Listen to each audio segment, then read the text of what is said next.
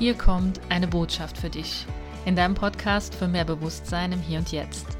Wunderschön, dass du jetzt hier bist. Mein Name ist Susi. Ich bin Coach für Achtsamkeit, Stressmanagement und inneres Gleichgewicht und ich freue mich total, dass du jetzt hier bist. Fühl dich einfach wie zu Hause und sei dir sicher, dass du jetzt gerade genau zur richtigen Zeit am richtigen Ort bist und dass in dieser Folge mindestens eine Botschaft auf dich wartet. Hier lernst du, wie du immer mehr zurück zu deinem inneren Gleichgewicht findest und zurück zu dir. Ich wünsche dir jetzt viel Spaß bei der Folge.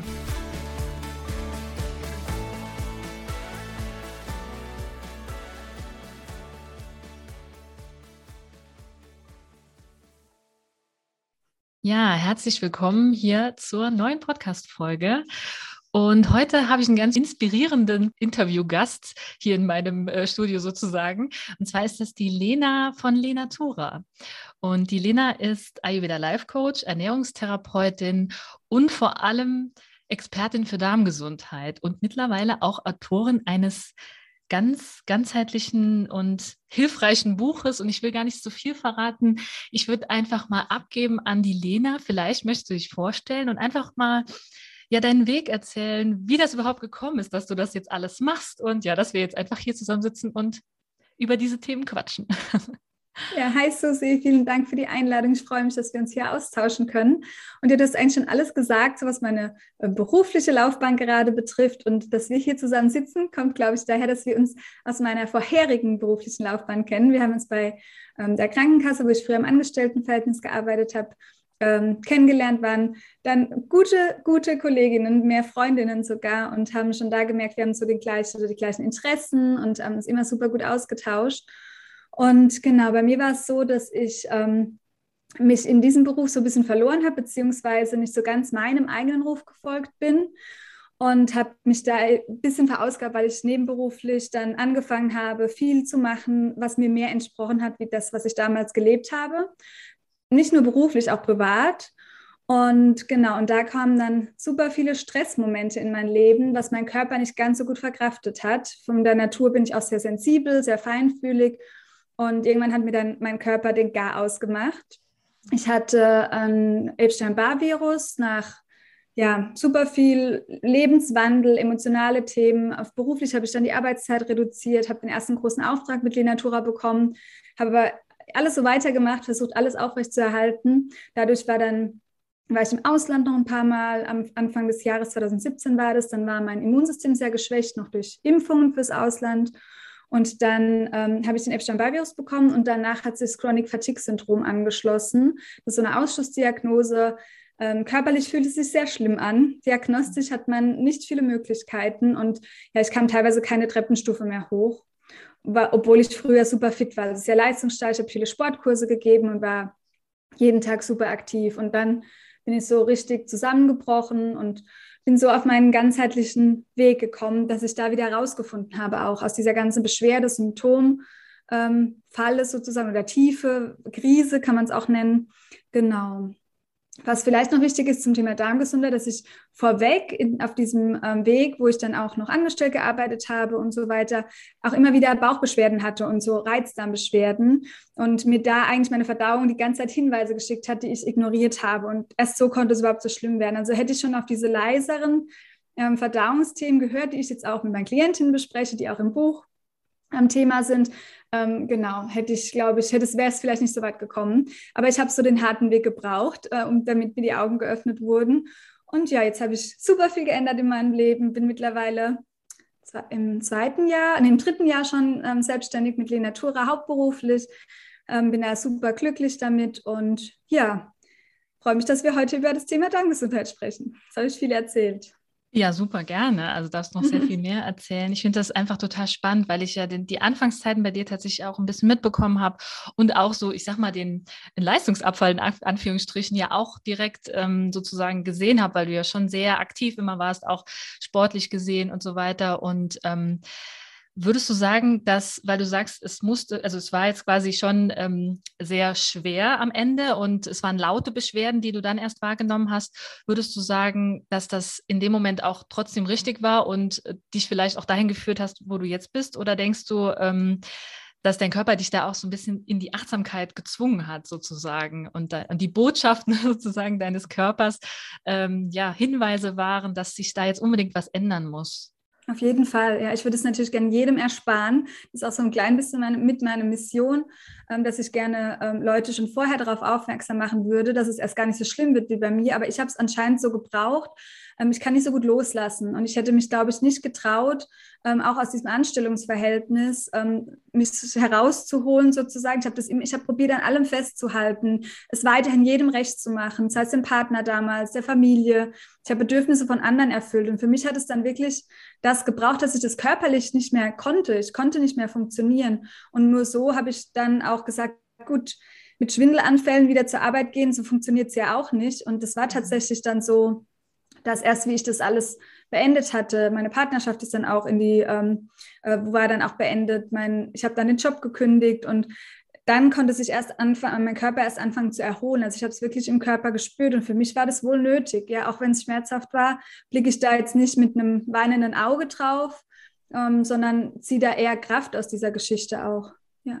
Ja, Super, also, also auch so im Nachhinein quasi die Annahme äh, des Ganzen und dass das einfach ein ja. Teil deines Weges auch ist, ja. Das, genau. Ja. Ich habe früher teilweise noch gedacht, ähm, ach, hätte ich mir doch, ja, weil ich war da über zehn, elf Jahre, bin ich nicht so ganz mir, also habe ich nicht mein eigenes Sein ausgelebt und wollte, habe dann oft noch den Gedanken ganz ähm, am Anfang gehabt, oh, was für eine verschenkte Zeit. Also hätte ich doch schon mhm. früher mit all dem angefangen, was mir entspricht. Aber den habe ich dann relativ schnell auch wieder verworfen und wusste, ich bin nur die, die ich heute bin, weil das alles zu mir gehört hat. Und ähm, sehe das jetzt auch als dankbar an, was ich da lernen und erleben durfte in den Jahren, auch wenn ich nicht meinem Herzen gefolgt bin zu der Zeit. Ich kann das total nachvollziehen, weil du sagst auch ganz oft, dass es ja auch ein Geschenk ist letztendlich des Körpers, wenn er dir Signale sendet, ob das jetzt vielleicht auch mal schlechte oder in Anführungsstrichen schlechte Signale sind. Und ich kann das total nachvollziehen, dieses, ähm, ja, ob es mir jetzt, äh, ob ich verschenkt habe die Zeit oder ob das vielleicht verschwendete Zeit war. Ne? Also das habe ich selber auch so erfahren. Nur wichtig ist, dass wir dann nachher das wirklich auch nochmal äh, aus einem anderen Blickwinkel sehen können. Und da gehört ja auch so ein bisschen, ähm, ja, Achtsamkeit, aber auch eben ähm, ja, Bewusstsein dazu, ne? dass man da sich eben entwickelt. Das könntest du jetzt heute ja gar nicht so sehen, wenn du diesen Weg gar nicht gegangen wärst. Ne? Könntest du vielleicht manche Dinge, die sogar schon, vielleicht sogar in deiner früheren Vergangenheit ähm, passiert sind, auch nochmal ganz anders betrachten. Und in deinem Buch schreibst du auch so schön, Beschwerden sind immer eine Aufforderung, uns mit uns selbst zu beschäftigen. Es geht darum, dass Körper, Geist und Seele im Einklang sind. Und am Ende genau. ist es ja das, äh, worum es ja auch in deinem Buch geht, weil du hast ja ein Buch geschrieben, da geht es ja vor allem um die Darmgesundheit, also Ayurveda für den Darm. Möchtest du darüber vielleicht noch ein bisschen was, also wie das Buch dann am Ende auch zustande gekommen ist nach der mhm. ganzen äh, Geschichte? Das ist ja jetzt auch noch gar nicht so lange draußen. Wie lange ist es jetzt schon draußen? Ähm, seit September 2021, ah, ja. genau, noch gar nicht so lange, ja. Mhm. Ähm, das war jetzt einfach ein super schönes Projekt und auch für mich ähm, total spannend, Dinge niederzuschreiben, die ich in meiner Praxis gesammelt habe, seit ich mich selbstständig gemacht habe, dann auch in meinen eigenen Praxisräumen, wo ich mir dachte, wow, ja, da ist ja ganz schön viel ähm, Wissen auch oder ja, Therapiemöglichkeiten und so weiter, äh, was natürlich auch gewachsen ist mit meiner Berufserfahrung. Und ähm, der Ayurveda, den habe ich so dazu genommen, weil der mir auf meinem Weg so geholfen hat. Und für viele ist es ja hört sich vielleicht esoterisch an noch oder ähm, ja, was ist das jetzt wie TCM, also so eine alternative Heilkunde. Und mir ist aber immer ganz wichtig, dass wir das mit der wissenschaftlichen Medizin in Einklang bringen. Also es ist nicht jetzt nur ein Buch über Ayurveda, so nennt sich halt der Titel, ähm, hat den Verlag so mit ausgesucht, sage ich mal, aber es steckt auch ganz viel fundiertes Ernährungstherapiewissen dahinter, ähm, weil es eben nicht reicht in meinen Augen, dass wir entweder nur die körperliche Ebene betrachten ähm, oder eben nur so ganzheitlich und ähm, wuhu an irgendetwas arbeiten oder nur an der mentalen Ebene. Es braucht eben diese ganzheitlichen Hüllen unseres Seins und das sind fünf Stück. Und das beschreibt halt der Ayurveda relativ ansehnlich und einfach, schon seit Jahrtausenden von Jahren mit den Elementen, die fünf, die herrschen bei uns. Und das ist was, was wir in unserer Schulmedizin so nicht finden. Und ich glaube, wenn wir diesen Ansatz mehr reinbringen würden, einfach das Wissen darum, dass wir mehr sind wie unsere physische Körperhülle, könnten wir eben auch ähm, ja, physische Therapievorschläge zum Beispiel jetzt auch für den Darm ähm, nochmal ganz anders ankommen lassen in unserem Körper, weil wir eben mit unseren Gedanken auch zum Beispiel unsere biologischen Prozesse mit steuern. Genau, also es ist wirklich so eine Chance in meinen Augen, wenn wir das so ganzheitlich angehen, ähm, dass das Thema, aber generell die Gesundheit im Allgemeinen.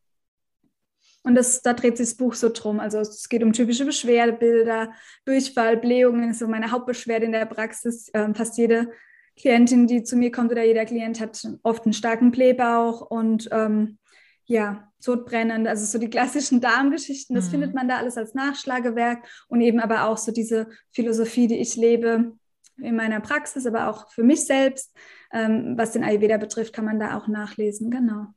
Ja, du hast es einfach super ganzheitlich gestaltet, finde ich. Also auch mit, ähm, wie zum Beispiel jetzt bestimmte Dinge wie Yoga dabei helfen können, der Darmgesundheit eben, oder eben auch mein, mentale Strategien. Das ist ja, ja, auch so ein bisschen das Thema, womit ich mich sehr beschäftige, mit Achtsamkeit und Stressmanagement.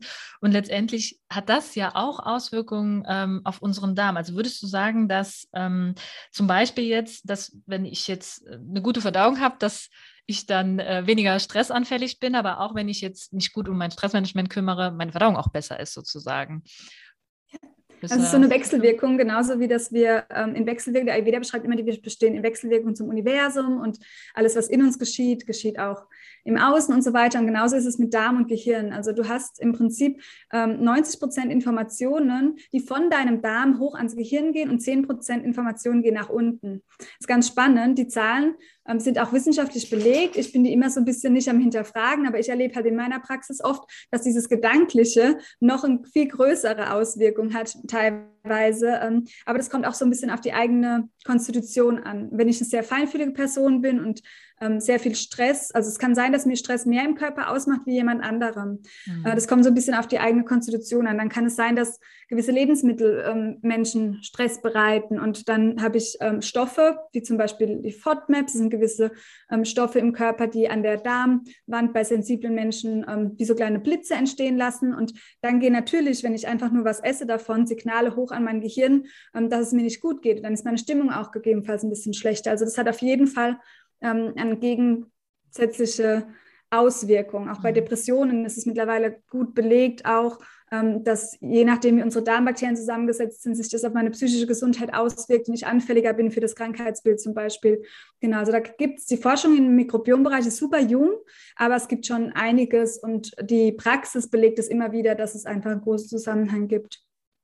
Ja, absolut super interessant. Ich wollte gerade sagen, also ich merke es auch selber, ne, wenn ich dann mal wieder mehr Zucker zum Beispiel gegessen habe oder so, dass ich da einfach wie so eine, wie so eine Art Kater mhm. habe oder wenn man auch Alkohol trinkt, dass man sich da eher schlapper fühlt und auch stimmungsmäßig ähm, ja nicht so gut drauf ist, wie vielleicht, wenn ich da mehr, mehr Vitamine, Mineralien dann nochmal in meiner Ernährung habe und das Ganze ein bisschen vielfältiger gestalte.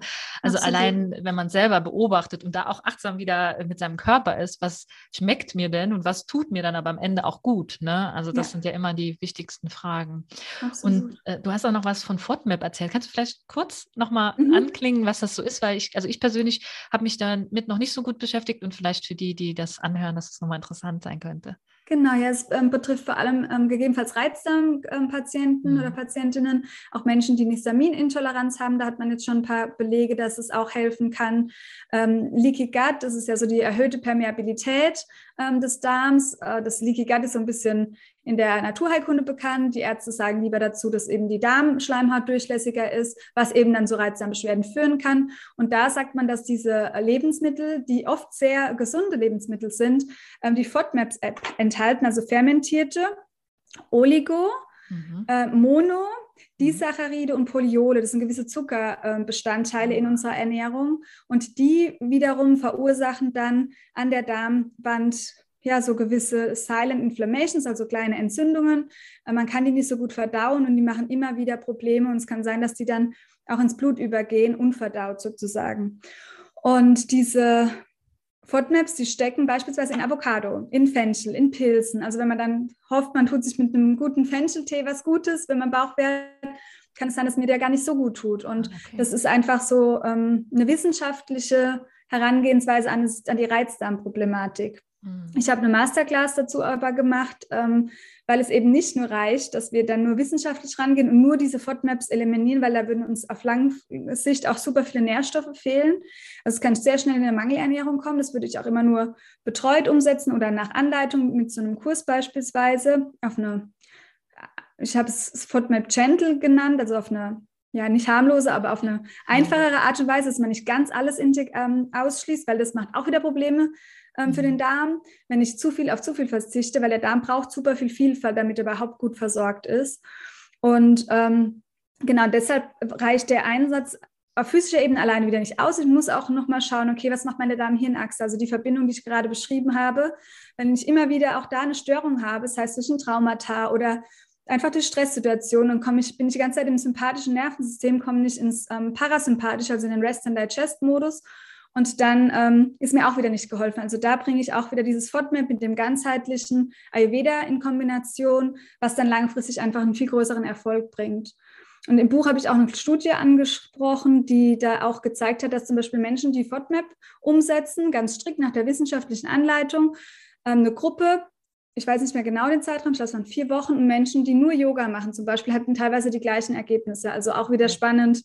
Ähm, ja, das, wenn man das dann zusammenbringt, denke ich mir immer, wow, was kann genau. dann entstehen? Das dachte ja. ich auch gerade, ne? wenn man dann quasi, das ist ja quasi nochmal eine Ergänzung und noch ganzheitlicher, wenn du diese Sachen dann nochmal äh, miteinander verbindest und das einzeln nicht so, so dogmatisch siehst, ne, sondern genau. wirklich die, die, die wichtigsten Dinge daraus ziehst. Ja. Ja, das kenne ich auch aus dem Ayurveda, auch von dir habe ich das gelernt, äh, dass das äh, ja sehr undogmatisch ist und dass, es, dass das ja auch immer ganz viel mit unserem Stressmanagement oder mit unserem Stresslevel zu tun haben, wenn wir uns zu verkopfen und zu sehr in eine Richtung denken, weil ich, auch ich habe damals beim Ayurveda gedacht, ah, okay, ich bin jetzt der und der Typ, dann esse ich das und das und dann geht aber alles andere nicht so, ne? Mhm. Bis ich dann gemerkt habe, okay, doch, das geht, äh, weil ich einfach achtsam mit meinem Körper war und gemerkt habe, okay, was tut mir denn von aus diesen Empfehlungen sind es ja letztendlich und keine Regeln. Das, man kann ja immer alles für oder gegen sich verwenden. Und was tut mir da gut und was nicht? Würdest du auch sagen, ich hatte mal einmal ähm, eine Dokumentation gesehen, da hat ein Arzt gesagt, Diagnosen machen krank. Und mhm. oft ist es ja so, also entweder wir haben gar keine Diagnose, wie das jetzt bei dir vielleicht der Fall war, eine Zeit lang, dass du gar nicht genau wusstest, wo kann ich denn jetzt überhaupt ansetzen? Mhm. Also du hättest vielleicht gerne eine Diagnose gehabt, um, zu, um deinen Kopf zu beruhigen und zu wissen, okay, ich kann weitermachen.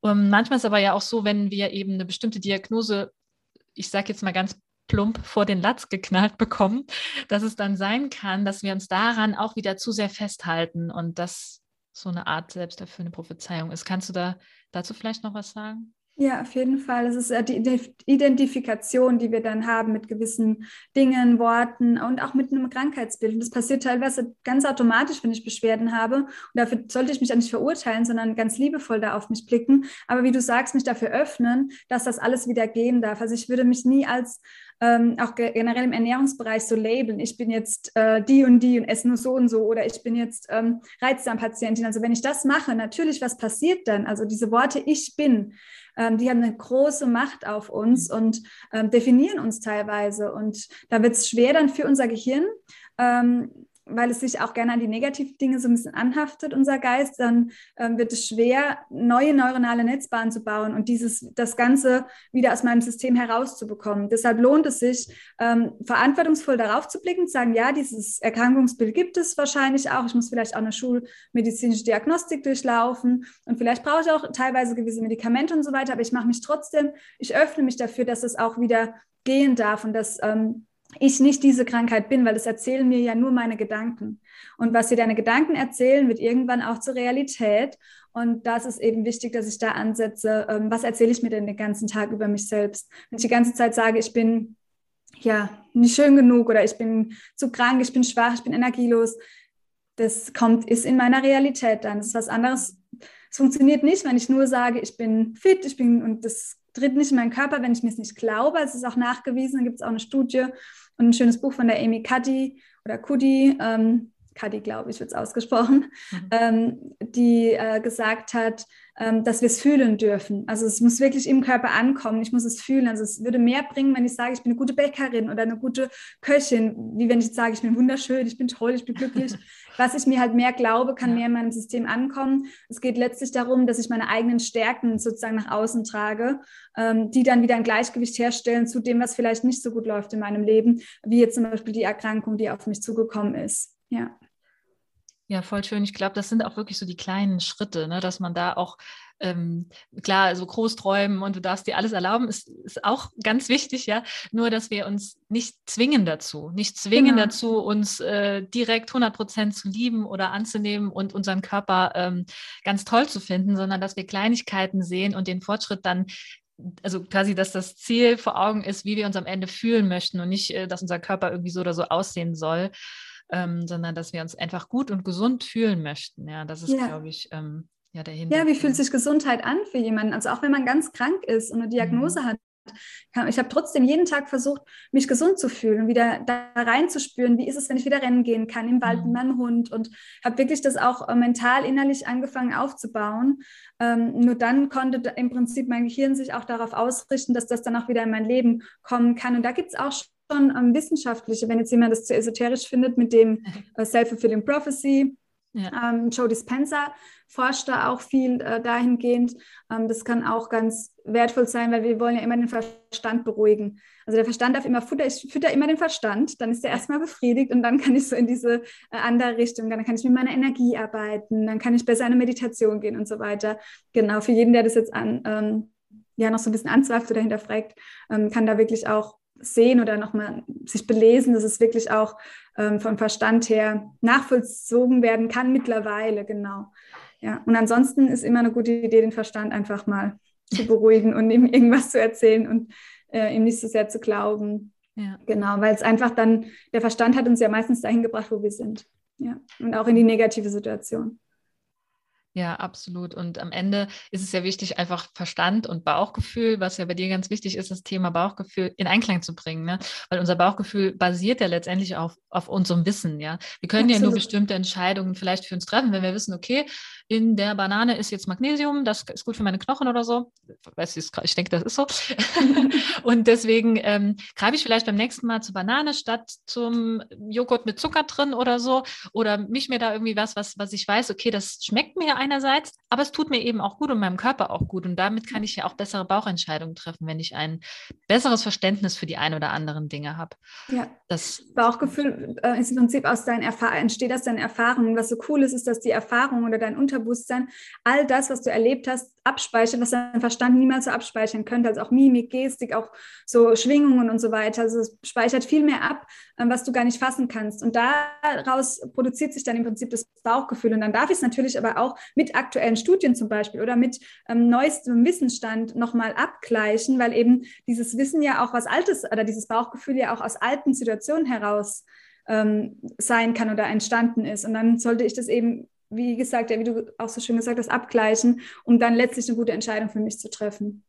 Ja, genau. Also mir hat ja damals, manchmal ist es ja auch okay, wenn man mal eine Zeit lang Dinge auch komplett weglässt oder etwas, ich sag mal, radikaler oder extremer da auch ähm, in die Richtung geht. Also bei mir hat das zum Beispiel damals mit Zucker äh, geholfen, habe ich einfach eine Zeit lang wirklich ganz radikal den Zucker weggelassen, habe aber dann irgendwann gemerkt, okay, das würde jetzt irgendwann in Verzicht ähm, Mhm. enden, was natürlich ja auch wieder für mein Gehirn schlecht ist, weil ich denke, ich würde mir was verzichten und irgendwann will ich dann ganz viel davon, sondern ich habe dann einfach gemerkt, okay, es tut mir gut, umso weniger ich davon habe, aber es ist auch okay, wenn ich mir ab und zu mal was davon auch nehme, weil mein Körper das einfach dann besser verarbeiten kann. Also da hat mir dann so eine Zeit, so eine, so eine kleine Zeit einfach in, in, in diesem ja, einfach mal etwas komplett weglassen zum Beispiel oder was ausprobieren einfach geholfen, um da so, ja. oh ja, spielerisch dran zu gehen, einfach wie so ein, ja, also es ist einfach so spielerisch zu sehen. Und um eine Gewohnheit zu durchbrechen, weil vorher ja. hat man ja Gewohnheiten, die einem vielleicht auch nicht gut tun ja. und die brauchen dann manchmal Disziplin, damit man das verändern kann. Genau, also super gut, dass du also diesen Shift aber auch geschafft hast, weil das ist das, was äh, uns zum Verhängnis werden kann, auch für ähm, also eine ausgewogene, gesunde Ernährung ähm, wenn wir dann das alles zu krass sehen und dein Darm kann eine gewisse Menge Zucker gut ähm, verstoffwechseln. Ja, aber leider nicht so viel wie das, was wir angeboten bekommen von ja. der Industrie. Aber ja. ansonsten kann der Darm auch mit Zucker mal ganz gut ähm, klarkommen. Genau. Und äh, da hat mir natürlich auch äh, am Ende auch Meditation und ganz viel ganzheitliches äh, Bewusstsein sozusagen geholfen, dass ich da auch rauskommen konnte aus bestimmten radikalen Ansichten oder extremen mhm. Versuchen, die ich da so gemacht habe, die vielleicht der eine oder andere auch kennt. Äh, wichtig ist, dass wir das nachher zusammenbringen können. Und da hilft uns natürlich ähm, die eine oder andere ähm, Technik und das kann vor allem auch Meditation, Yoga oder eben auch bestimmte ähm, ja, traditionelle ähm, Lehren, wie jetzt zum Beispiel der Ayurveda, kann da ja super hilfreich sein, ne? um ja. eben dann, dann den Körper und in dem Fall ja auch den Darm wieder ins, ins Gleichgewicht zu bringen, der ja auch so essentiell ja. für unsere Gesundheit ist. Und ich habe jetzt noch eine Frage tatsächlich aus der Community und da war eine Frage, die haben wir vielleicht auch schon mehr oder weniger beantwortet, vielleicht kannst du was dazu sagen, und zwar, welche Aufgaben besitzt denn der Darm und worauf hat seine Gesundheit Auswirkungen? Mhm. Ja, ähm, ganz viel, auf ganz viel auf jeden Fall. Also es, der Darm ist auch mit ein Entgiftungsorgan, ähm, hat die Aufgabe, Dinge ja auszuscheiden, die uns nicht gut tun. Deshalb haben wir auch, wenn es gut läuft, jeden Tag ein bis zweimal täglich Stuhlgang. Hellbraun in der Konsistenz von Zahnpasta, das wäre so das Optimum. Und ähm, der Darm resorbiert Nährstoffe für uns, das heißt, ähm, wir nehmen etwas auf. Also wenn wir den Darm anschauen, müssen wir jetzt, oder wenn wir Verdauungssystem anschauen, es teilt sich ja in verschiedene Bereiche auch. Ähm, da ist, gehört ja auch der Magen dazu und der Dünndarm, dann der Dickdarm. Also Dünndarm, Dickdarm, wenn wir das mal so zusammennehmen, werden im Dünndarm dann die Nährstoffe aus unserer Nahrung reserviert und die gehen ins Blut über und gewisse Stoffe, die nicht gut auch für uns sind, die werden weiter in den Dickdarm produziert. Dort werden sie vergehrt sozusagen aufgrund von unseren Darmbakterien. Dann entstehen gewisse Stoffe auch wieder das ist so wichtig, wie die Zusammensetzung auch für uns ist, die uns teilweise auch Beschwerden machen können. Und dann wird das Ganze ausgeschieden. Also es ist auf jeden Fall so, dass der Darm dafür zuständig ist, ähm, dass unsere restlichen Körpervorgänge auch funktionieren, weil alles aus unserer Ernährung sind Stoffe, aus denen wir bestehen. Also wir bestehen aus Eiweißen, wir bestehen aus Fetten, wir haben äh, gewisse ähm, Kohlenhydrate, also auch Zuckermoleküle äh, in uns. Wir brauchen diese Energie. Unser Gehirn kann nur von Glucose überleben, ohne dass unser Darm das ähm, für uns verstoff nicht, also wenn es unser Darm nicht verstoffwechseln würde, könnte das nicht über die Blut-Hirn-Schranke zu unserem Gehirn und unser Gehirn wäre nicht versorgt, wir wären nicht lebensfähig. Also genau, der Darm ist ähm, das einzigste Organ, was ein Stück weit ähm, unabhängig überleben kann. Ähm, wenn das Gehirn zum Beispiel tot ist, kann der Darm noch eine ganz kurze Zeit alleine weiterleben, weil es ein unglaubliches enterisches Nervensystem äh, hat. Also nicht nur unser ähm, zentrales Nervensystem, sondern auch der Darm hat so ein eigenes Gehirn, sagt man ja auch, das zweite Bauchgehirn. Ähm, ja, also alleine, wenn man das sieht, was ist die Aufgabe des Darms, ähm, da steckt eine Menge dahinter für uns, für unsere Gesundheit, ähm, was einfach lebensnotwendig ist, genau. Ja.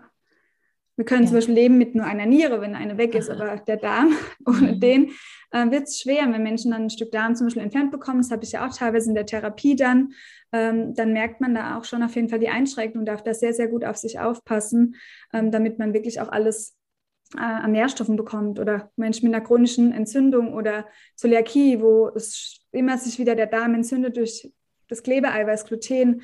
Ähm, da entstehen dann ganz viele Folgeerkrankungen. Also der Darm ist auch so mit einem Präventionsorgan und ähm, der sitzt zu Hauptteilen, sitzt dort auch unser Immunsystem. Genau, das ist vielleicht auch noch wichtig, wenn wir so die Aufgaben anschauen. Also den Darm gesund zu halten, ist dann natürlich auch super wichtig für unser Immunsystem, was ja aktuell so präsent ist, das Thema. Ja, äh, genau. Ja, super interessant. Vor allen Dingen ähm, ist es ja ganz oft so, dass das mit einhergeht und das so nebenbei läuft eigentlich, obwohl das eigentlich das Wichtige ist. Aber oft sagen wir, ja, ich habe ich bin zum Beispiel krank und habe noch gleichzeitig, ich nehme Medikamente und ich habe gleichzeitig vielleicht noch Verdauungsbeschwerden oder hier mhm. Blähungen und da ein bisschen, es schlägt mir auf den Magen, alles, was man ja auch so sagt. Ähm, ja, und wir nehmen das so hin. Ne? Wir nehmen das ja. so hin, weil das eigentlich so in Anführungsstrichen der Gesellschaft fast schon normal ist. Ja. Aber letztendlich ist das ein Indikator äh, für deine Gesundheit. Ne? Also Absolut, ja, die Verdauung ist der, ich habe mich hat noch nie ein Arzt gefragt, wie ist denn ihre Verdauung? Ich meine, ich war natürlich früher auch beim Arzt wegen Verdauungsbeschwerden, aber ähm, generell, wenn man jetzt so heutzutage zum Arzt geht, jetzt heißt auch zur Vorsorge oder ähm, jetzt in der Schwangerschaft zum Frauenarzt und so weiter, da fragt mhm. kein Mensch nach dem Stuhlgang. Ja. Finde ich ja. immer so schade, weil es einfach so ein wichtiges tägliches ähm, Thema oder ein Indikator ist, ähm, wie geht es mir auch und wie ist meine Gesundheit äh, beschaffen, auf jeden Fall. Also wenn man noch gar nicht sich damit beschäftigt hat, lohnt sich einfach mal der Blick in die Kloschüssel ähm, am Morgen, um zu schauen, wie das aussieht. Ähm, ja und da sich so ein bisschen mehr reinzufuchsen. Ja, ja so das Tabuthema auch, es ist für viele ja noch so unangenehm und oh, ich mhm. muss einen Pups oder so, aber es ist normal, 20 Mal am Tag zu pupsen. Ja, also es ist einfach nichts, es sollte nicht unangenehm riechen, dann würde was vielleicht nicht stimmen, es sollte nicht wehtun und so weiter und man sollte es auch unterdrücken können, wenn man in einem Meeting sitzt oder so. Aber wenn jetzt auf der Toilette jedes Mal, wenn du aufs Klo gehst, ein kleiner Pups mit abgeht, ist es völlig normal.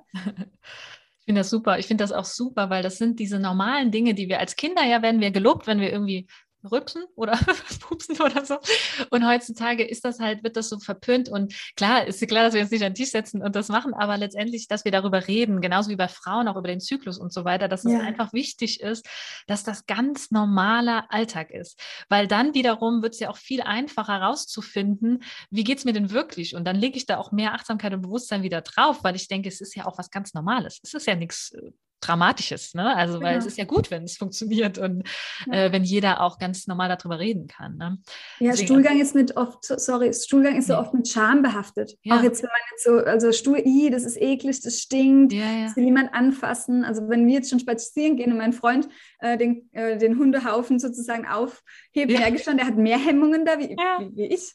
Und es ist aber auch spannend, wenn ich einen anderen Hund mit zum Spazieren habe als Babysitterhund, ist es für mich ein anderes Gefühl, wenn ich die, das wegmachen muss, wie wenn ich es von meinem eigenen Hund wegmache zum Beispiel. Also total spannend. Also man ist ja selbst gesellschaftlich geprägt und hat ja. da vielleicht dann auch noch Hemmungen in sich, aber ja, das dürfen wir noch nach und nach auflösen. Äh, aber es kommt immer mehr. Ich glaube, es wird ja immer mehr über Darmgesundheit ja. und Stuhlgang gesprochen und so und das ist auch gut, gut. so.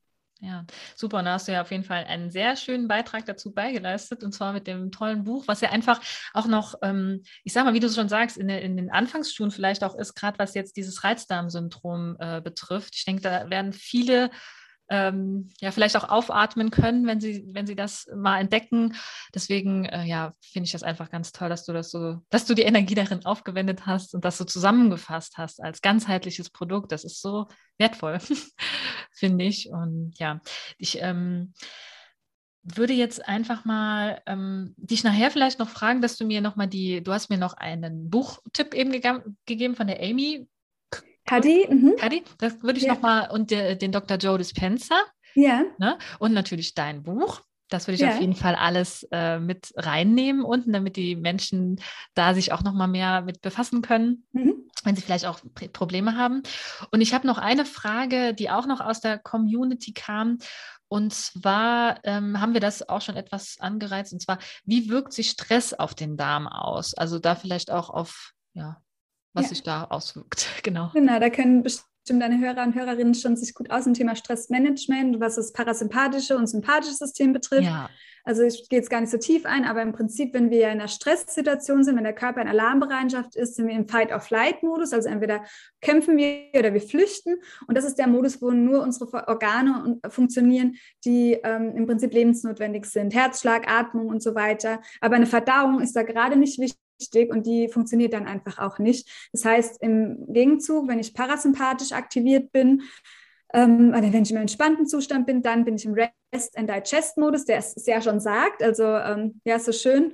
Die, der Entspannungs- und Verdauungsmodus, nur da kann meine Verdauung funktionieren. Das heißt, wenn ich äh, in Stresssituationen esse, ist mein Darm überhaupt nicht vorbereitet dafür. Und wir brauchen aber diese Vorbereitung, weil Enzyme, wir brauchen Enzyme. Ähm, da geht es ja im Speichel schon los, dass meine Verdauung, äh, meine Nahrung angefangen werden kann, vorverdaut zu werden. Dann braucht der ähm, Dünndarm Enzyme, damit die Nahrungsbestandteile so gespalten werden können, dass wir es richtig ins Blut übernehmen können und so weiter. Und das funktioniert einfach nicht, wenn ich eben im angespannten Modus bin.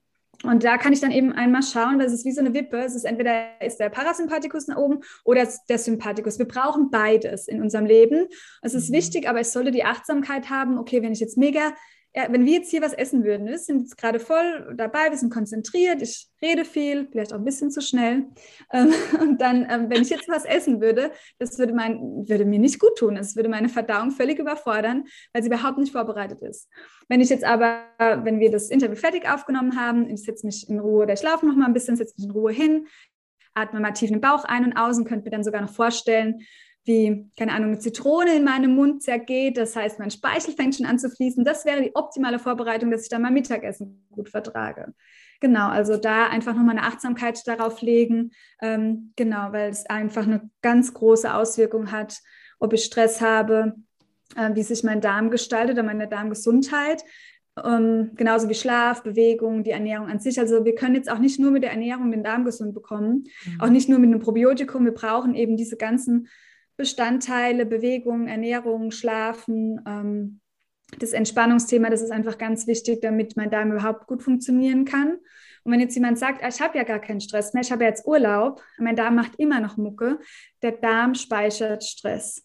Ah, okay. Das ist auch wichtig zu wissen, dass das nicht von heute auf morgen geht mhm. und dass deshalb ich mit, ich ähm, arbeite mit darmbezogener Hypnose zum Beispiel, mhm. dass deshalb sowas gut funktioniert, weil eben der Darm ähm, ja, Stress speichern kann. Und das ist vielen dann nicht bewusst, wenn man denkt, ja, ich habe doch heute gar keinen Stressvertrag, die essen trotzdem nicht gut. Aber wenn ich vor drei Wochen eine stressige Phase habe, ist es immer noch in meinem Darm gespeichert.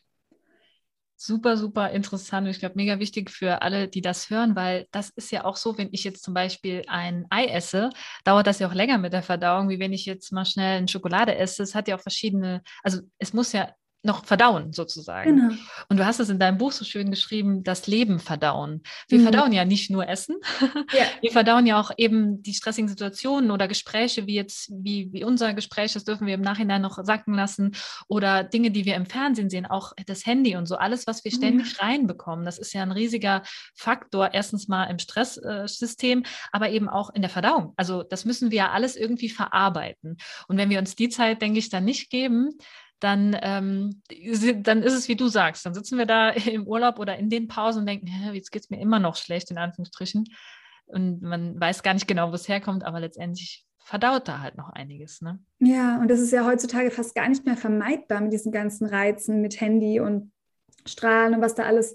Mhm. Ja, es mhm. ist ja schon verrückt, aber deshalb gibt es ja auch immer mehr Retreats und irgendwelche Angebote, wo wir alleine irgendwo hingehen und nicht sprechen wie Passana mhm. ne, und so äh, meditieren den ganzen Tag. Das wird halt aber leider auch gebraucht in unserer Gesellschaft. Ich weiß nicht, wo das noch hinführen soll. Mhm. Äh, ich, wir leben ja schon ein bisschen so in einer Bubble dann mit unserem, das, was mhm. wir jetzt beruflich auch noch machen zusätzlich. Ähm, da sind ja viele Leute sehr achtsam und bewusst, aber es gibt halt eben auch noch so krass diese andere Arbeitswelt, die wird mir dann durch meinen Mann oft noch bewusst. Ja. Und ich mir denke, wow, also wie soll das ein Körper sein Leben schaffen? Und es ist gar kein Wunder, wenn der dann irgendwann anfängt aufzuschreien. Ich bin dankbar, dass meiner so früh geschrien hat, dass ich jetzt noch so viel Zeit habe, das auch für mich anders zu leben. Aber bei vielen schreit es ja auch erst mit 40, 50, vielleicht sogar noch später. Ja, und ich glaube, da, da, da geht es auch ganz viel auch wieder um die Bedürfnisse und Werte, ob wir die leben oder nicht. Denn gerade jetzt bei dir, du hattest ja auch eine Art Burnout sozusagen. Die Frage ist ja, wie entsteht Burnout? Burnout entsteht ja am Ende, wenn wir etwas tun, äh, wo, wo vielleicht keinen Sinn oder äh, wo uns keine Freude bereitet und dann machen wir ganz ja. viele Dinge und brennen sozusagen aus. Und ähm, ja. Ja, deswegen ist es halt vielleicht ganz wichtig, dass wir das immer mehr in den Alltag integrieren. Was, was ist uns wichtig und wie geht es uns mit entweder der Tätigkeit oder dem, was wir konsumieren, ob das jetzt Essen ist oder digitale Medien oder sonstiges. Wie geht es mir? Immer diese Frage so zu stellen, finde ich immer Und dann wichtig. auch sich zu sagen, ich darf da was verändern, wenn es mir nicht ja. gut geht. Das habe ich mir nämlich ja. jahrelang nicht erlaubt. Ich dachte, man muss es so das machen oder es bleibt so oder es ist ja. schon richtig so, wie du es machst, weil nach außen hin hat das alles top ausgesehen. Mhm. Und jeder, oh wow, ne, läuft ja alles gut bei dir. Ähm, was sich selbst dann zu erlauben, sobald was für mich nicht sich stimmig anfühlt, auch wenn wir viele gesellschaftliche Strukturen haben, wo es schwer ist auszubrechen, trotzdem zu schauen, okay, wie kann ich aber in meinem Machtbereich äh, was verändern, damit es mir besser geht. Ja, total. Und deswegen auch immer diese Inseln sich vielleicht schaffen, dass nur ich mit mir selber mal in, in Disput gehe und eben das Außen so abschalte, dass ich mich wirklich persönlich frage, was brauche ich denn gerade und nicht, was muss ich vielleicht noch für jemand anderen ähm, bewerkstelligen, mhm. sodass von innen nach außen eventuell passiert. Das ist leichter gesagt als getan. Das ist klar, es ist ein Prozess. Ne? Absolut, ja, da habe ich, glaube Buch auch ja die inneren Antreiber auf jeden Fall auch angesprochen. Das ja. hilft sich, wenn man sich damit mal beschäftigt, dass man die einfach erkennt. Die, die gehen nicht weg, die müssen auch nicht weggehen, aber ähm, danach, also die im Bewusstsein zu haben, kann dann helfen bei den Situationen, wie du gerade beschrieben hast. Ja, genau, finde ich auch super gut, äh, dass du das dann nochmal mit aufgegriffen hast, dass man das auch positiv äh, auch sehen kann. Ne? Also, dass man ja. eben alles, was uns bewusst ist, können wir ja, wie gesagt, für oder gegen uns be benutzen, wenn wir uns unserer Antreiber oder diesem, diesem, diesem gesellschaftlichen Druck auch bewusst sind, dass wir vielleicht in unserem Alltag einleben, äh, verleben, dass wir da einfach auch in Anführungsstrichen gegensteuern können und das auch positiv für uns nutzen können, mhm. die positiven Aspekte daraus ziehen können. Ja. Ja, Lena, ich, ich freue mich einfach total, dass wir jetzt heute zusammengekommen sind. Ähm, ja, und ich freue mich einfach, dass es dir auch gut geht. Denn bei dir ist ja auch ähm, bald schon was ganz Schönes, was noch ansteht. Genau, ja. Ich weiß nicht, ob ich sagen darf, aber ich denke schon. Ja, klar. Ja. Also, ist, man äh, kann es nicht mehr übersehen, wenn man irgendwo folgt auf Instagram oder so. Ja, das stimmt. Das werden, äh, das werden ja alle sehen, wenn ich dich verlinke. Ja, also bist ja auch schwanger und bekommst dann nächstes Jahr dein Kind und ich freue mich total, dass dir gut geht. Und ja, auch das hat natürlich ja auch wieder Auswirkungen auf die Darmgesundheit und da verändern sich ja auch hormonell bestimmt Dinge gehe ich ja, mal davon aus. Auf jeden ne? Fall. Also ich glaube, ich bin, also ich habe gar keine Beschwerden. Es ist ja viele Schwangere haben ja ähm, auch Verstopfungen oder ähm, ja, Hämorrhoiden und so weiter. Also toll, toll, toll, bei mir jetzt gar nicht äh, auf die Verdauung ausgewirkt. Im Gegenteil, eine super gute Verdauung. Äh, aber natürlich, weil ich wahrscheinlich vorher auch super viel dafür gemacht habe, ähm, dass das gut läuft und gut funktioniert. Ja, das hat sich dann jetzt ausgezahlt. Und für viele Schwangere, es gibt aber auch, ich habe auch Klientinnen schon gehabt, die jahrelang Reizdarmthematiken hatten und die dann in der Schwangerschaft durch die hormonelle Umstellung ähm, keine Beschwerden mehr hatten. Das gibt es auch. Also klar, Hormone wirken sich auf den Darm aus. Wenn ich kurz vor meinen Tagen stehe, ist Progesteron erhöht, es verlangsamt komplett die Verdauung. dann haben viele Frauen Verstopfung. Es gibt aber auch Frauen, die immer zur Periode Durchfall haben. Also der Hormonhaushalt und die Darmgesundheit stehen auch in engem Zusammenhang. Das ist noch ein bisschen komplexer und ähm, sehr diffizil, weil Hormone natürlich auch so feinfühlig sind. Die würden sich auch auf der zweiten Ebene, wenn wir die Körperhüllen im Ayurveda anschauen, erst finden, also gar nicht auf der ersten Körperhülle, sondern erst auf der zweiten energetischen Hülle finden sich die Hormone. Genau, also da, ähm, wenn man so gar nichts findet, ähm, als Frau, wenn man immer wieder Verdauungsbeschwerden hat, dann lohnt es sich da auch immer hinzuschauen. Genau. Und den Zyklus beachte ich zum Beispiel auch in der Therapie immer mit, ob der funktioniert, ob der natürlich verläuft oder nicht und so weiter. Das ist schon auch ein Blickpunkt, den man im Auge haben sollte. Weil sich dann auch Dinge wie die Verhütungsmethode Pille zum Beispiel auch auf die Darmgesundheit auswirken. Mhm. Da habe ich auch letztens eine Studie dazu gefunden. Ähm, zum Thema äh, Colitis ulcerosa, falls das jetzt ähm, jemand hat, also chronisch entzündliche Darmerkrankung und äh, Pille, das hat auch einen Zusammenhang, genau. Nur, dass man es mal gehört hat, falls genau. jemand zuhört, der diese Erkrankung hat. Ja, ich denke, manchmal reicht es schon, wenn man mal den, Anha den, den Anhaltspunkt hat und da einfach auch mal noch genauer hinguckt. Ne? Das ja, ist ja dann schon wichtig. Ne? Da muss man ja nicht direkt jetzt einen Professor oder irgendwie alle möglichen Studien kennen, sondern einfach nur, dass Nein, man weiß, ah, okay, ja ist, ist eigentlich normal, dass ich einmal im Monat, dass es sich vielleicht etwas verändern kann, auch als Frau, und dass ich das einfach mit berücksichtige, auch in meinem Alltag, ja. ja. Dass ich immer gleich leistungsfähig bin und so weiter und so fort, ja. Ja, dass man einfach selbst wieder mehr Verantwortung hat. Ich hatte auch letztens eine Frage, eine lange Nachricht bekommen, ähm, mit Symptomen beschrieben und so weiter, ähm, Atemnot, Herzrasen und könnte man jetzt allein von Panikattacken ausgehen und so weiter. Ähm, aber es gibt auch ein Krankheitsbild, ein Syndrom, das Röhmheld-Syndrom, wo es sozusagen die Verdauung mitbedingt, dass ich zum Beispiel Atemnot habe und Herzrasen. Ja. Ja. Ähm, und klar, das ist was, was nicht so bekannt ist. Da kann man auch schwer therapieren und so weiter. Also mit, die Ärzte können da keine Medikamente für geben, aber man kann eben ganzheitlich mit dem Ayurveda zum Beispiel dieses hohe Warte, also zu viel Luft und Raum senken, damit dann diese Symptomatik sich auch senkt. Und genau, das kann man nur, das ist einfach mal wichtig, dass die ähm, Followerin, die das geschrieben hatte, das mal gehört hat. Und jetzt kann sie da auf ihren ganzheitlichen Weg gehen und hat wieder ja. das Gefühl, ich habe meine Gesundheit selbst in der Hand. Ja. Ich kann ja. was tun, ich kann für was losgehen. Ähm, genau. genau. Und das würde ich jedem wünschen, dieses Gefühl. Das heißt nicht, dass man nicht mehr zum Arzt gehen soll. Ich gehe auch regelmäßig zu meinen Check-ups, ich lasse mein Blut untersuchen und so weiter, aber ich habe nie das, nicht, nicht mehr das Gefühl, vielleicht wie früher, ich bin dem ausgeliefert, was irgendjemand sagt, sondern ich habe das Gefühl, ich entscheide eigenmächtig, was ich brauche, was ich will. Ich frage nach gewissen Untersuchungen oder genau, also ich habe das Gefühl, ich bin halt viel mehr im Vertrauen für meine Gesundheit, auch wie früher. Dann gehen Ängste weg, das heißt, es geht auch wieder Stress weg, das heißt, meine Verdauung kann wieder besser funktionieren. Ja, ja. und es ist ein Weg. Also es ist nicht so, dass das auch jeden Tag alles perfekt ist und super laufen muss. Auf keinen Fall. Ich sehe das auch immer so, wenn eine Herausforderung kommt. Ähm, wenn jetzt auch die Schwangerschaft vielleicht nicht so entspannt verlaufen wäre, dann wäre es vielleicht eine Herausforderung gewesen, wenn ich Hämorrhoiden gehabt hätte oder irgendwas und dann hätte ich damit gearbeitet. Und dann wäre ja. das vielleicht für irgendwas gut gewesen, was Neues zu lernen, was über mich zu lernen. Genau, also ja, offen und neugierig gehe ich immer durchs Leben, auch im Bereich Gesundheit. Ja, genau. Ohne Angst, ohne Angst ist es wichtig, ja.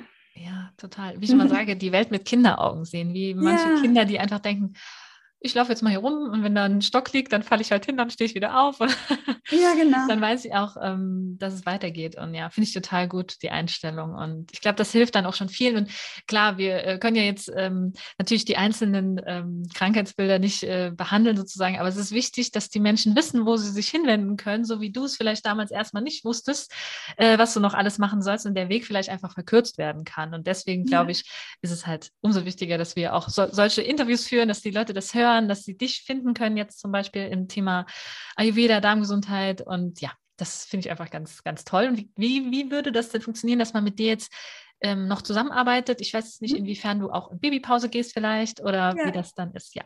Genau, also Babypause wird es auf jeden Fall ein bisschen geben, aber wir haben uns ja, ähm, gut vorbereitet ähm, und es gibt auch einige Angebote, die man jetzt schon durchführen kann, äh, wenn man noch gar nicht mit mir gearbeitet hat, äh, die man passiv durchlaufen kann. Also wir haben ein ja. Angebot zum Thema äh, Erschöpfung, auch Chronic Fatigue und Long Covid, weil das sehr ähnlich, ja. sehr ähnlich ist. Es gibt ein Angebot aber auch zu Ängsten und Panikattacken und das Thema FODMAP, was ich angesprochen habe, sind einfach Programme, die man im Selbstlernprogramm oder im Selbstlernprozess sich erarbeiten kann. Wir haben dabei jederzeit eine Facebook-Gruppe und auch ähm, Support Support per E-Mail, wenn man da Fragen hat. Und ich glaube, das erste ist das Buch auch, was man einfach gut nutzen kann, um ähm, das Selbsthilfeprogramm, das im Buch so ein bisschen mit integriert ist, zu durchlaufen. Und da gibt es auch einige Download-Materialien. Also es ist sehr mhm. viel schon da, wo man ähm, mit, äh, damit arbeiten kann. Und auch der Podcast, der regelmäßig rauskommt, wird weiterlaufen. Und wenn man dann aber noch tiefer einsteigen will und wirklich die 1 1 Therapie möchte und braucht, gibt es eine Warteliste aktuell für die nächsten Therapieplätze im Herbst 2022. Da kann man sich gerne schon eintragen. Und da wird man einfach als erstes ähm, unverbindlich informiert, wenn es dann wieder die neuen Termine gibt, voraussichtlich im Oktober 2022. Genau. Ja, super. Dann sind die Leute ja alle gut versorgt, während du in deine wohlverdiente äh, Babypause gehen kannst. Das Buch kann ich, wie gesagt, sehr empfehlen. Ich habe es selber. Ich werde es auch nochmal durchmachen. Ich habe mich da auch schon sehr viel mit auseinandergesetzt mit äh, Darmgesundheit und Ayurveda, aber dieses ganzheitliche äh, Angehen in einem Buch zusammengepackt finde ich einfach mega. Deswegen, ähm, ja, eine klare Empfehlung von mir. Werde ich auch alles unten nochmal ähm, verlinken. Und jetzt würde ich mich einfach von Herzen bedanken bei dir für deine Zeit, dass du hier warst und äh, ja, dass du nochmal aus deinem Wissensschatz ein äh, bisschen was ausgeplaudert hast. Und ich glaube, das hilft ganz vielen weiter. Und vielleicht so, hast du vielleicht noch so eine Botschaft, die du jetzt, wir haben jetzt viel über die Botschaften des Körpers, vor allen Dingen über die Botschaften des Darms geredet. Was hast du vielleicht noch so eine Botschaft, die du den Hörerinnen und Hörern mitgeben möchtest?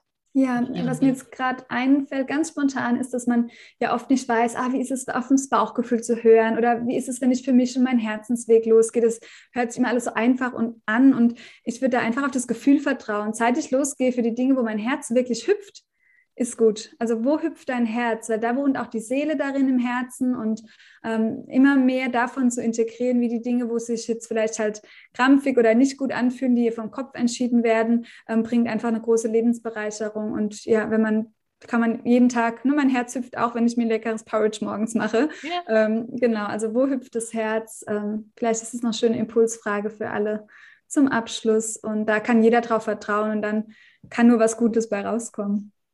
Auch ja. bei Ernährungsentscheidungen. Oh, oh, absolut. absolut. Voll schön. Voll schöne Frage. Wo hüpft mein Herz? Vielleicht nennen wir die Folge so. Mal gucken. Ja. Aber auf jeden Fall finde ich es ganz, ganz schön. Ähm, und ja, vor allen Dingen für den Jahresbeginn sollte man sich solche Fragen immer nochmal noch mal mehr stellen. Genau. Ja, super schön. Danke, Lena. Ich freue mich. Und ich freue mich auch, wenn wir jetzt vielleicht bald mal in echt wiedersehen. Ich wünsche dir noch ganz, ganz viel äh, Glück und Freude in deiner Schwangerschaft. Und ja, Freue mich, wenn es dir gut geht. Ja, vielen Dank für diesen tollen Austausch, deine Fragen und dass du ja so unsere gemeinsame Botschaft ja auch teilweise in die Welt hinausträgst und danke für deine Zeit. Ja, total gerne. Bis dann. Bis bald. Ciao. Ja, ich hoffe und ich bin mir sicher, dass du dir hier jede Menge Botschaften mitnehmen kannst für dich und für deine Darmgesundheit, aber auch für deine ganzheitliche Gesundheit. Und ja, wie du Lena erreichst, das schreibe ich dir alles hier unten in der Beschreibung mit rein. Und ich würde mich mega freuen über eine Rückmeldung zu dieser Folge. Und wenn du auch einfach eine liebe Bewertung da lässt, wenn du möchtest, äh, würde mich das auch super freuen. Oder den Podcast teilst mit allen, die das vielleicht auch interessieren und denen das weiterhelfen könnte. Ja, das würde mich sehr freuen. Und ansonsten wünsche ich dir einfach noch alles Gute und ich freue mich, wenn du beim nächsten Mal wieder dabei bist. In diesem Sinne, bewahre dein inneres Gleichgewicht und tu dir was Gutes. Bis zum nächsten Mal.